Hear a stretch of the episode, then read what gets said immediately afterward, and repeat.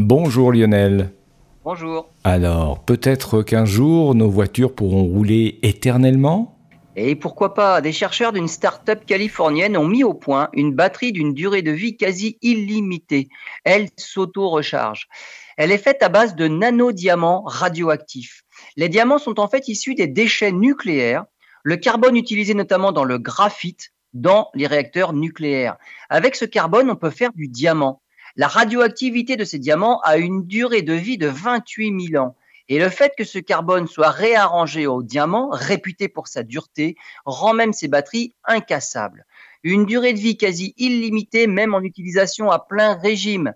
Des batteries qui ne se déchargent plus pour nos téléphones, nos ordinateurs et autres objets du quotidien connectés ou non.